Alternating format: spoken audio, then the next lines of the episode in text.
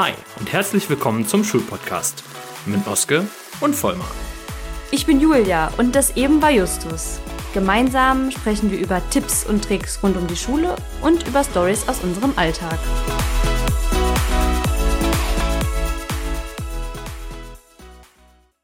Du hast das Gefühl, du rennst den ganzen Tag nur umher und bist am Erledigen. Du weißt gar nicht so richtig, wo du noch Zeit herbekommen sollst und hast das Gefühl, du trittst trotzdem auf der Stelle, weil der Berg an Arbeit irgendwie weiter wächst. Dann haben wir heute vielleicht die Lösung für dich oder ein paar Lösungen für dich, die dich da ein bisschen voranbringen können. Dazu muss man natürlich erstmal klären, äh, wie man sich die Arbeitszeit eines Lehrers oder einer Lehrerin genau vorstellen kann.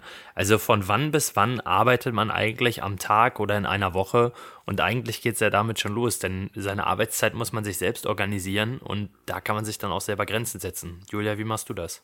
Also ausgehend von einer 40-Stunden-Woche versuche ich mir erstmal ganz grundlegend meine Wochen über das Schuljahr zu strukturieren und mir dann auch ganz genau zu überlegen, wann sind eigentlich Ferienzeiten, wann sind Arbeitszeiten. Das erstmal zu den Wochen. Am Tag ergibt sich die Strukturierung natürlich hauptsächlich durch den Stundenplan und da kann man erstmal wenig quasi an den Präsenzstunden machen, wo man dann ähm, Regelungen treffen kann oder auch Vorkehrungen. Da werden wir in den Tipps nachher drauf eingehen. Das betrifft dann immer die Zeiten, die man zu Hause hat, was als Vorbereitung, Nachbereitung in dem Fall anfällt. Genau, wie viel man aber im Schnitt jeweils arbeitet, hängt, finde ich, auch ganz von der Phase ab, wo man sich im Schuljahr befindet. Eine, so eine Hauptarbeitszeit für mich ist immer zum Beispiel nach den Sommerferien. Überall neue Klassen, überall neue Sequenzen, die starten. Und das sind dann die Arbeitsphasen, wo ich merke, wie massiv einem das über den Kopf wachsen kann. Ja, und das Zweite, was natürlich reinspielt, was ist dein Arbeitsselbstverständnis? Ne? Heißt für dich eine volle Stelle an der Schule 40 Stunden? Oder heißt für dich eine volle Stelle an der Schule, ich mache alles, was auch immer notwendig ist? Also wo ziehst du für dich persönlich die Grenze? Siehst du dich eher als Manager und sagst, ich mache halt das, was notwendig ist? Oder sagst du, nee, bei 40 Stunden ist Ende, das ist das, wofür ich äh, hier offiziell bezahlt werde und mehr mache ich nicht? Und je nachdem, was man für eine Art Achiever ist, also wenn man sagt, man schießt da sehr weit hoch, kann man sich natürlich auch ein Stück weit in den Selbstschutz zurückziehen, indem man sich da eine klare Grenze setzt und sagt, nee, ich äh, tracke zum Beispiel meine Arbeitszeit und sage, nach 40 Stunden muss ich zusehen, dass ich was für mich mache, sonst gehe ich persönlich daran kaputt. Und dann haben meine Schüler auch nichts davon. Genau, also das natürlich immer vorausgesetzt, du nimmst dir, also du nimmst dieselben Ferienzeiten wie ein Arbeitnehmer hat. Wenn du natürlich mehr Ferien hast, dann geht natürlich die Arbeitszeit eigentlich auch nach oben. Das muss man immer, das muss man immer einbeziehen. Und was man natürlich auch nicht vergessen darf, ja, wenn die so eine 40-Stunden-Woche dann erreicht ist, dann kann man vielleicht sagen, gut, dann nehmen wir jetzt diese Stunde, passe ich jetzt vielleicht nicht nochmal ähm, eine Sache an, die ich mir eigentlich vorgenommen hatte, aber manche Sachen müssen halt erledigt werden. Also wenn du dann einen Korrekturstapel hast, kannst du ja nicht sagen, ja, die haben das jetzt schon drei Wochen nicht zurückgekriegt, da bin ich eh schon drüber ähm, dann muss man halt in den sauren Apfel beißen. Es geht ja auch um insgesamt. Ja, ja genauso insgesamt mit Elterngesprächen ne? Genau. oder Konferenzen. Ja. ja. Klar. Ich meine, ganz, ganz offensichtlich, du kannst deine Stelle reduzieren. Ne? Es mag jetzt trivial sein, ähm, aber vielleicht ist das manchen auch gar nicht bewusst. Also du kannst einfach deine Stelle reduzieren und hast dann natürlich weniger Unterrichtsverpflichtungen und damit auch weniger Vorbereitungszeit. Je nachdem, wie lange du dabei bist, bringt das aber nicht unbedingt was. Klar, du hast sicherlich weniger Klausuren zu korrigieren, aber den Unterricht hast du an, ab einem gewissen Punkt sicherlich schon mal gemacht zu einem Thema. Das heißt, so viel kommt da gar nicht mehr. Was du aber definitiv berücksichtigen musst, ist, ähm, du bist trotzdem weiter angewiesen auf den Informationsfluss aus irgendwelchen Konferenzen, an denen du ja eigentlich gemäß deiner Reduktion auch nur reduziert teilnehmen müsstest. Das funktioniert ja aber nicht. Das, das geht nicht. Du brauchst die Informationen, also bist du auch ganz da. Das ist der eine Punkt. Der zweite Punkt ist, ähm, je nachdem, an welcher Schule man ist, also wie das da auch geregelt ist, eine Schule funktioniert nicht ohne Vertretungen. Die Kinder kommen dahin und äh, müssen was lernen, das ist der Sinn der Schule. Und wenn jemand krank ist, dann muss es irgendwie weitergehen. Das heißt, es muss aufgefangen werden. Wenn es jetzt so ist, dass man beispielsweise sagt, ähm, so ist es, meine ich, in Niedersachsen, jeder Lehrer, der eine volle Stelle hat, macht bis zu 40 Vertretungsstunden im Jahr, dann heißt das natürlich im Umkehrschluss, ähm, wenn mein Stundenplan schon voll ist und ich in einer Klasse bin bereits, dann kann ich in dieser Zeit nicht vertreten.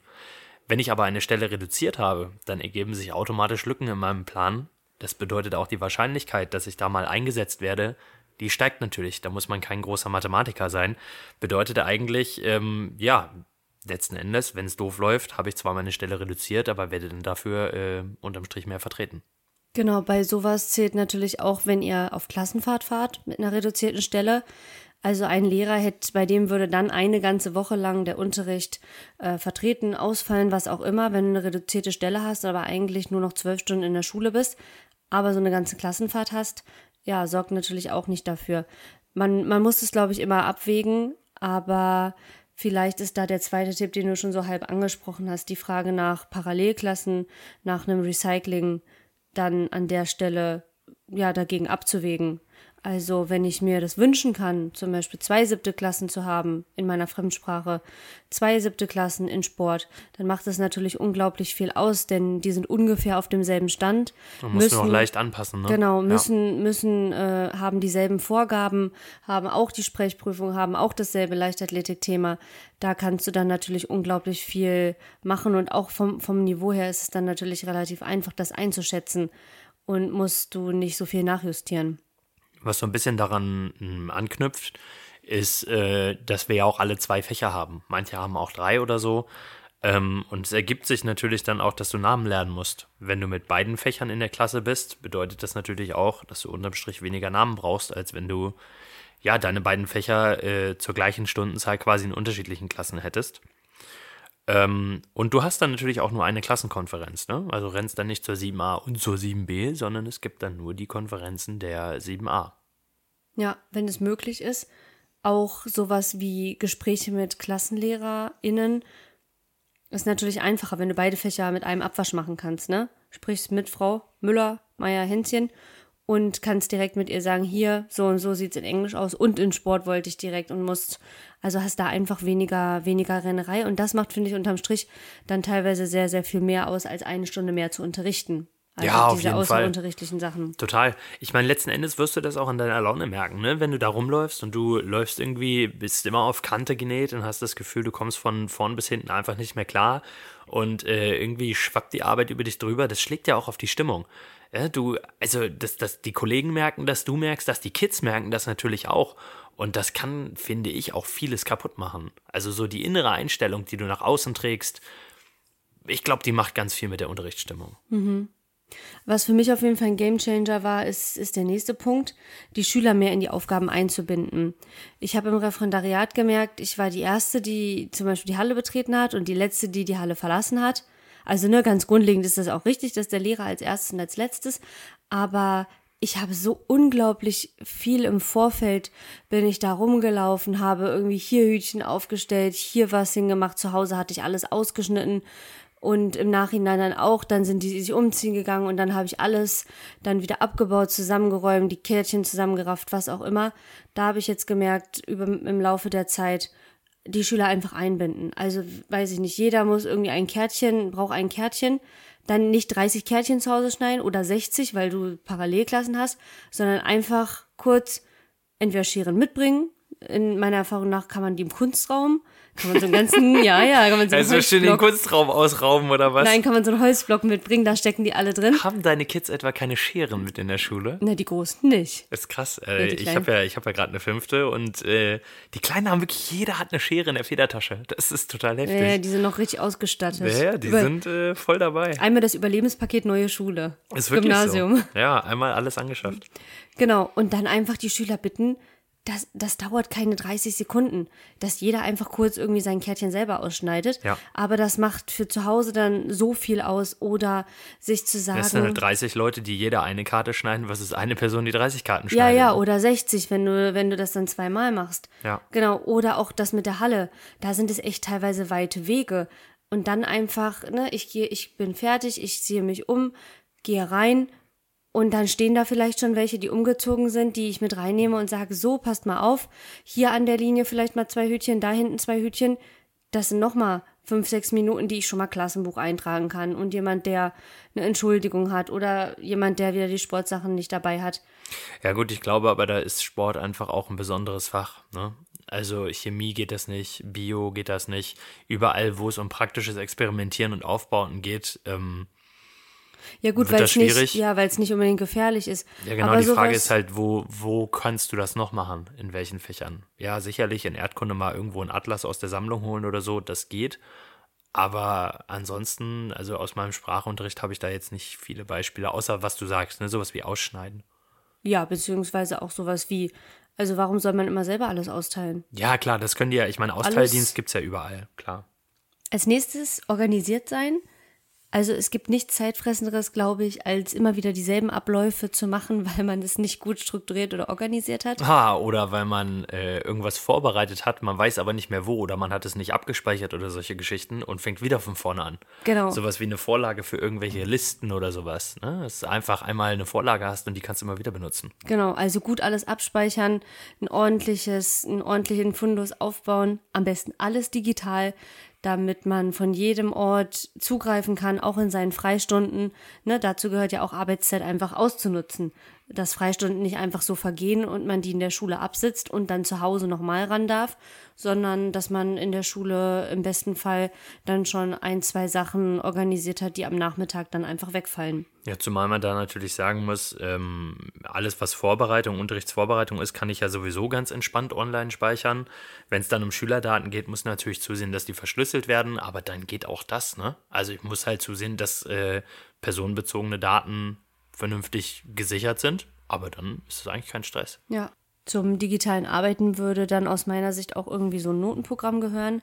Meistens sind das jetzt ja Apps, die, ne, je nach Bundesland stellt man dann einen Antrag, beziehungsweise muss sich an bestimmte Vorgaben halten, welche Apps man benutzen kann, die entsprechend verschlüsselt sind und nochmal in der Cloud ähm, zwischengesichert werden können. Oder halt nur lokal gesichert, damit es gar nicht erst im Netz ist. Ne? Genau, ja. also je, je, nach, je nach App gibt es da unterschiedliche Anforderungen und auch je nach Bundesland unterschiedliche Anträge, die man, die man stellt. Aber so ein Notenprogramm übernimmt halt unglaublich viel auch einfach an Rechenarbeit. Man muss sich das natürlich einmal einrichten, aber die meisten Notenprogramme funktionieren ja dann auch so, dass man die Dinge einfach rauskopieren kann fürs nächste Halbjahr und dann die Möglichkeit hat, einfach zu sagen, übernimm meine Kursstruktur, übernimm mein Notenspektrum, ähm, sodass du das nicht jedes Mal neu einstellen oder neu ausrechnen musst, zu jedem Mal, wenn Noten eingetragen werden. Dann können wir eigentlich schon gehen zu, was noch zu organisiert sein gehört, nämlich die Frage immer nach sowas wie Zettel einsammeln. Warum musst du schmunzeln? Ja, Schönes Zettelchaos. du sammelst den Kram ein, der Stapel fällt halb schief vom Tisch runter. Jetzt fragst du dich, ja toll, jetzt sammle ich den ganzen Kram ein. Was habe ich jetzt schon, was nicht? Klassiker, ist bestimmt jedem schon mal passiert. Ja, genau. Also da am besten einfach eine leere Klassenliste haben oder im Notenprogramm eine Checkliste eröffnen und dann schön nach Alphabet vorgehen. Dann hat man direkt die, die auf einen Blick, die jetzt noch fehlen und kann beim nächsten Mal dann direkt sagen, so, der Zettel für der Klassenfahrt fehlt mir noch von XY, macht ja auch bei den Schülern was. Wenn man nicht sich darauf also wenn man sieht, der Lehrer ist organisiert und weiß ganz genau, welcher Zettel, welches Formular fällt von welchem Schüler. Und ich meine, bei so vielen Klassen, die man hat, ist es ja auch ab einem gewissen Punkt normal, dass du keinen Überblick mehr hast. Habe ich da jetzt eigentlich schon die Klassenfahrzettel eingesammelt? Wer fehlte da nochmal? Ja, ja. Welche Zettel habe ich schon ausgeteilt? Also, Checklisten machen. Genau, immer Checklisten. Ich glaube, Checklisten ist, ich habe ja, schon so viele. ist sowieso dein größtes Ding, ich weiß. Ja, To-Do-Listen. To du, du bist Mr. Mrs. Mac To-Do-Liste und Mrs. Mac Checkliste. Also ich mache es mittlerweile sogar so, dass ich zum Beispiel in Tests mir die Sachen, ne, also dann die zehn Minuten sind vorbei, keine Ahnung, Vokabeltest, dann sage ich so alle umdrehen und dann lasse ich mir die nach Klassenliste quasi abgeben. Einfach weil es tausendmal einfacher ist, nach der Korrektur Noten einzutragen, wenn die schon in der richtigen Reihenfolge grundlegend sind, als wenn ich immer wieder hin und her springen muss, um, um die einzelnen SchülerInnen zu finden. So, so, du bist also so eine Lehrerin, bei der man sich dann äh, als äh, Schüler mit Nachnamen oder Vornamen, der weit hinten im Alphabet ist, denkt, Alter, können wir auch einfach mal von hinten anfangen? Hey, ich mache ständig. Ich mache, ich habe verschiedene Methoden. Entweder von oh, hinten. Jetzt kommt's. Ja, ja, ist ausgeklügelt. Ja, ja. Äh, entweder von hinten anfangen im Alphabet das mache ich fast sogar öfter als von vorne. Ehrlich? Mhm. Oh, oh, dann fühlen sich die A-Schüler diskriminiert. Genau, dann sind die A-Schüler diskriminiert. Manchmal mache ich auch in der Mitte, also bei 15 und dann einmal von oben nach unten und das andere von, von unten nach oben. Aber ist natürlich ist nicht. Ist sowieso egal, wie du es machst. Das ist eh immer falsch. Ja, ja, ist, ist auch dann nicht mehr so schön organisiert. Also wenn, wenn bei einem Ding ähm, bleiben. Der nächste große Punkt für mich war, tote Zeit zu nutzen. Also wirklich Zeiten, wo man sich früher so klassisch gesagt hat, das lohnt sich nicht mehr anzufangen oder wo man wusste, man ist fünf Minuten hier irgendwo, fünf Minuten da irgendwo oder hat irgendwo eine Wartezeit oder so eine Geschichte. Ähm, kommst aus dem Unterricht, hast noch fünf Minuten Pause. Klar, das sind auch Zeiten, in denen kannst du einfach mal für dich sein und äh, Kopf abschalten, runterkommen. Aber das sind eben auch Zeiten, in denen du Kleinigkeiten erledigen kannst. Ne? Irgendwie zwei Notizen machen, zur Mitarbeit im Unterricht oder ähm, eben schnell am Kopierer noch den letzten Kram für morgen zusammen kopieren. Mm. Es ist halt vor allem dann schwierig, wenn aus einer Totenzeit, die nur aus fünf Minuten besteht, plötzlich 15 Minuten werden und äh, in diesen 15 Minuten du schon wieder eine Aufgabe hättest erledigen können, die dir halt dann am Nachmittag so ein bisschen die Zeit raubt, die du eigentlich für andere Dinge gerne hättest. Ja, und das trägt dann natürlich auch wieder bei ähm, zur Zeitnot, ne?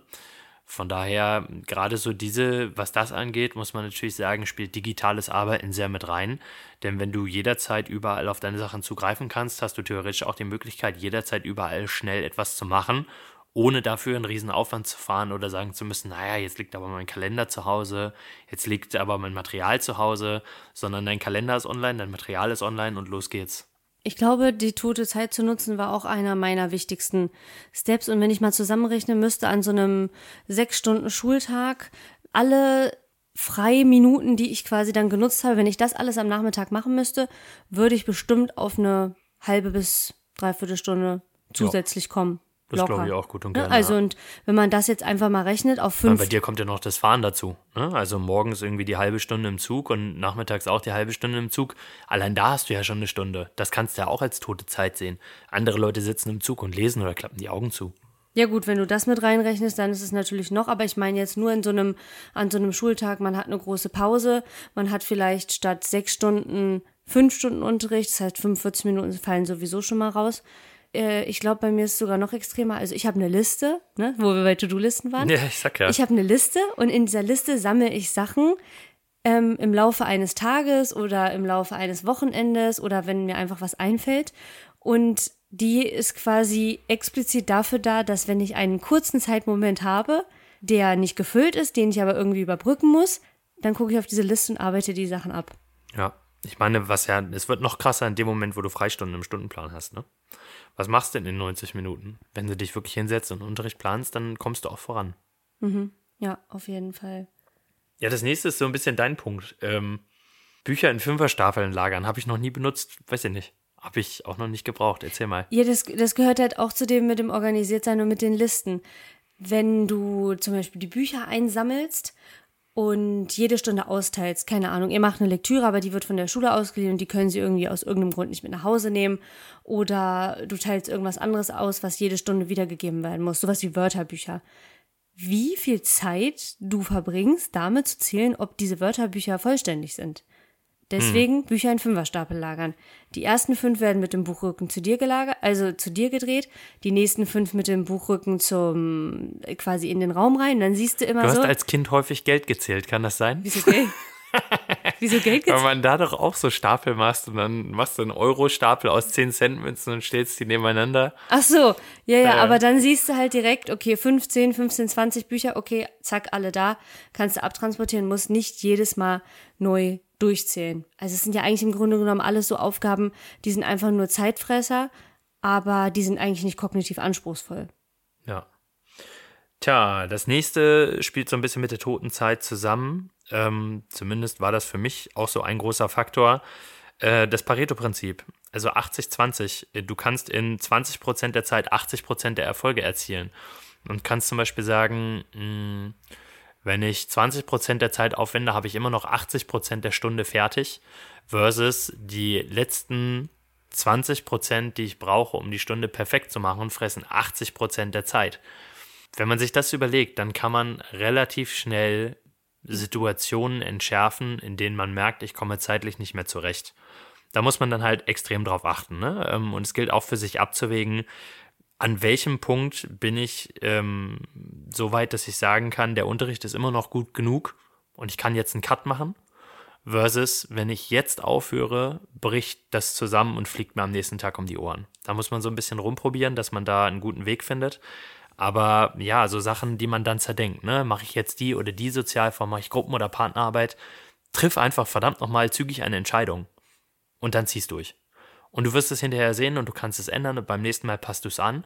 Aber bevor du jetzt zehn Minuten überlegst, was du machst und es sind wieder zehn Minuten ins Land gegangen, die dir fehlen, triff eine Entscheidung und leb mit den Konsequenzen. Beziehungsweise meistens, finde ich, wird das bei einem Arbeitsplatz sichtbar. Also man gestaltet ein Arbeitsblatt und das, was da fachlich drauf ist, das steht innerhalb von drei Minuten. Ne? Irgendwie nochmal eine Grammatik, ähm, die, die man jetzt nochmal als Schaubild darstellen muss oder so, weil das Buch, weil das Buch da einfach mangelhaft ist.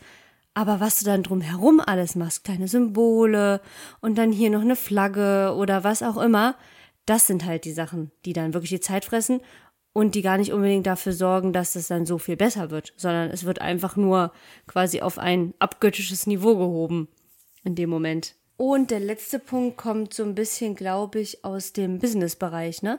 Also zeitliche Rahmen zu stecken. Zum Beispiel in ein Elterngespräch nicht reinzugehen, also wenn das jetzt außerhalb vom Elternsprechtag stattfindet, sonst ist es natürlich eh vorstrukturiert. Aber naja, ansonsten, auch nicht. Den Eltern ist es nicht unbedingt klar, dass sie nur 10, 12 Minuten haben. Ja, gut, aber. Aber von Anfang an klare Zeitvorgaben Aber geben. wird ja spätestens klar, wenn der nächste klopft. Ja, gut, aber äh, dann ist ja zu spät. Dann ist das Gesprächsziel ja vielleicht nicht erreicht. Ja, also da einfach reinzugehen und zu sagen, ähm, wir haben für dieses Gespräch zehn Minuten, damit einfach die Erwartungshaltung für alle klar wird und damit man auch einfach zielorientierter sprechen kann.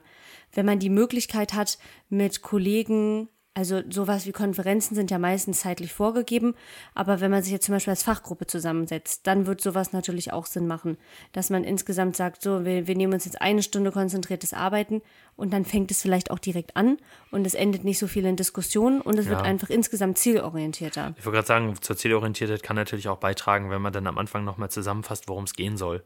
Dass es nicht so auffasert und du sagst so, zack, wir haben zehn Minuten und äh, in diesen zehn Minuten gilt es, folgende Dinge zu klären, ähm, zu besprechen, was auch immer. Ja, daher lasse ich mir ganz gerne auch einfach, wenn Eltern um einen Termin bitten, im Vorfeld lasse ich mir ganz gerne schreiben, was das Anliegen ist. Also ein konkretes Anliegen, um einfach schon mal so ein bisschen abzustecken, kann man das vielleicht einfach auch so klären. Also geht es vielleicht nur darum, dass sie eine Notenübersicht haben wollen über alle Noten, weil das online für sie nicht richtig eingetragen wurde in dem Notenprogramm, was wir da auch haben. Also manche Dinge lassen sich durch die Bitte um eine konkrete, um die Formulierung eines konkreten Anliegens auch direkt dann eliminieren. Genau. Also im Grunde genommen zusammenfassend, überleg dir, ob du bei deiner Stellen, bei deiner Stundenzahl bleiben willst oder ob du reduzieren möchtest. Fang an, ähm, deinen Vorbereitungsaufwand zu reduzieren durch Parallelklassen, durch vernünftiges Recycling, weil du alles vernünftig vorbereitest und entsprechend auch abgespeichert hast. Ähm, binde Schüler und Schülerinnen in Aufgaben ein und sieh zu, dass du abspeckst, ne? Stichpunkt Pareto-Prinzip. Und vor allem nutze deine Zeit sinnvoll und arbeite digital, damit du das auch wirklich machen kannst, wenn sich die Zeit bietet, da weiterzuarbeiten. Kommen wir zur Entweder-Oder-Frage des Tages. Sek 1 oder Sek 2 Unterricht? Das finde ich gar nicht so einfach. Ähm, ich glaube, das muss man unterscheiden nach den Fächern. Also, wie oh, sieht's böse, du ja, machst mein Spiel kaputt. Wie sieht's aus in, in beiden Fächern? Ich glaube, in Sport ist es mir eigentlich egal. Mm, Sportleistungskurs ist ganz cool, auf jeden Fall weil man da halt nochmal viel tiefer auch in die verschiedenen Sportarten einsteigt. Aber grundsätzlich Sek 1, Sek 2, Sport, alles cool, gar kein Problem. Äh, in Englisch muss ich tatsächlich sagen, macht mir der Spracherwerb einfach mehr Spaß. Zu sehen, dass äh, die Schülerinnen und Schüler da äh, irgendwas, ja, was Neues gelernt haben, etwas verstanden haben, das dann anwenden und sich sprachlich ausdrücken können, versus dann in der Oberstufe ähm, wo es viel darum, also klar, das inhaltliche Arbeiten in der Oberstufe ist cool ne, und auch die Sprachnutzung und kannst ganz anders mit denen reden, aber so die Analyse von Texten und ähm, ja, ich weiß nicht, ne, so Kurzgeschichtenanalyse und sowas. Hm. Ich muss auch sagen, ich bin mit den, mit den äh, ganzen Auswahlen des Landes zu dem, was so abiturrelevant ist, häufig einfach nicht zufrieden. Nee, das ist jetzt äh, ja nicht, nee, das ist ja jetzt nicht Ja, aber das spielt halt da rein. Darum ist Sek 2 Englisch ist, weiß ich nicht, ist bei mir nicht so hoch im Kurs. Ist nicht Wie hoch bei dir? Kurs. Ich muss sagen, in Sport wäre ich bei dir zu sagen, ja, nehme ich die, die kleinen oder die großen. Aber die Mitte würde ich gerne ausklammern. Antipubertät? Es ist mir, es ist in mir, Sport auch? Ja, in Sport. Die ist mir an, also ich finde es anstrengend. Ja, in Englisch, finde ich, merkt man das auch. Äh, aber in Sport geht das voll. Auch in Sport, nee. Vielleicht, okay. vielleicht kommt es auch auf die Klassen an, die man ja, bisher hatte. Ja, ist ja auch Typsache, ne? wie man damit umgehen kann. Ja, ja. genau. Und in Französisch, ja, liebe ich, liebe ich, liebe ich den Anfängerunterricht. Also ich finde das, ne, wir waren ja von auch mit Ausschneiden und so, das, da bin ich auf jeden Fall in, in, meinem, in meinem Element. Und mit Sechsklässlern kannst du das auch noch so wirklich gut machen und irgendwas zusammenbasteln. Dann würde ich wieder die Mittelstufe, glaube ich, ausklammern. Die, ich finde, im Französisch, ja, das wird halt, es ist ein Hauptfach, aber durch Englisch, wo sie ja wirklich bis zum Ende dabei sein müssen, also ja, in Französisch müssen sie auch dabei sein, aber Englisch ist für die irgendwie nochmal, also weißt du, es ist so, es gibt ein Hauptfach, aber Französisch ist so ein Hauptfach mit so einem kleinen Minus davor oder so. Ich, ich kann es gar nicht beschreiben. Genau, Oberstufe, muss ich sagen, bin ich auch in dem Moment raus, wo es so richtig um, um tiefe Analysen geht oder Literaturarbeit, obwohl ich jetzt ja bald freiwillig hier eine, eine Lektüre machen werde. Aber, aber was, warum? Wie kommt das? Du hast doch in Literaturwissenschaften hier immer Einser abgeliefert. Ja, weiß ich auch gar nicht. Ich glaube, also ich habe das schon selber als Schülerin nicht gemocht. Vielleicht hat sich das einfach nur fortgesetzt. Und in der Uni, finde ich, ist es eh viel, viel technischer. Ja, aber in der Uni, also auch da, ich, ich war auch nicht schlechter drin, aber Spaß. Ja. Also war okay, kann man machen, aber braucht man jetzt nicht so, aber wenn man ja, die Wahl hat. Ich glaube, ich, ich wäre dann am Ende bei dir. Also Sport, die Kleinen und die Großen, ne? Also in der Oberstufe kannst du dann halt auch wirklich ganz anders arbeiten und mit denen auch wirklich komplexe Arrangements durchgehen und dann in der, äh, in der Fremdsprache dann eher bei den Kleinen. Ja, aber siehst du, jetzt sind wir mal nicht auf einem Punkt. Ich nehme die Pubertiere in Sport auch noch mit, das ist kein Problem. Machst du? Ja, mach dann, dann kommst ich. du vorbei. Ist okay. Dir hat diese Folge gefallen? Dann lass uns ein Like da und teile sie mit deinen Freunden. Und wenn du auch in Zukunft keine weiteren Folgen verpassen willst, dann freuen wir uns über dein Abo.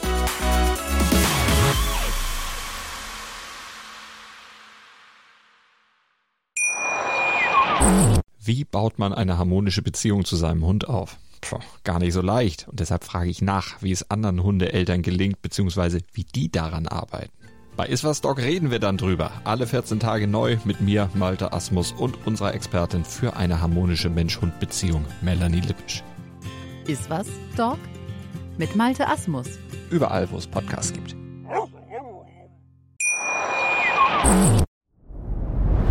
Dir hat dieser Podcast gefallen? Dann klicke jetzt auf Abonnieren und empfehle ihn weiter. Bleib immer auf dem Laufenden und folge uns bei Twitter, Instagram und Facebook. Mehr Podcasts findest du auf meinpodcast.de.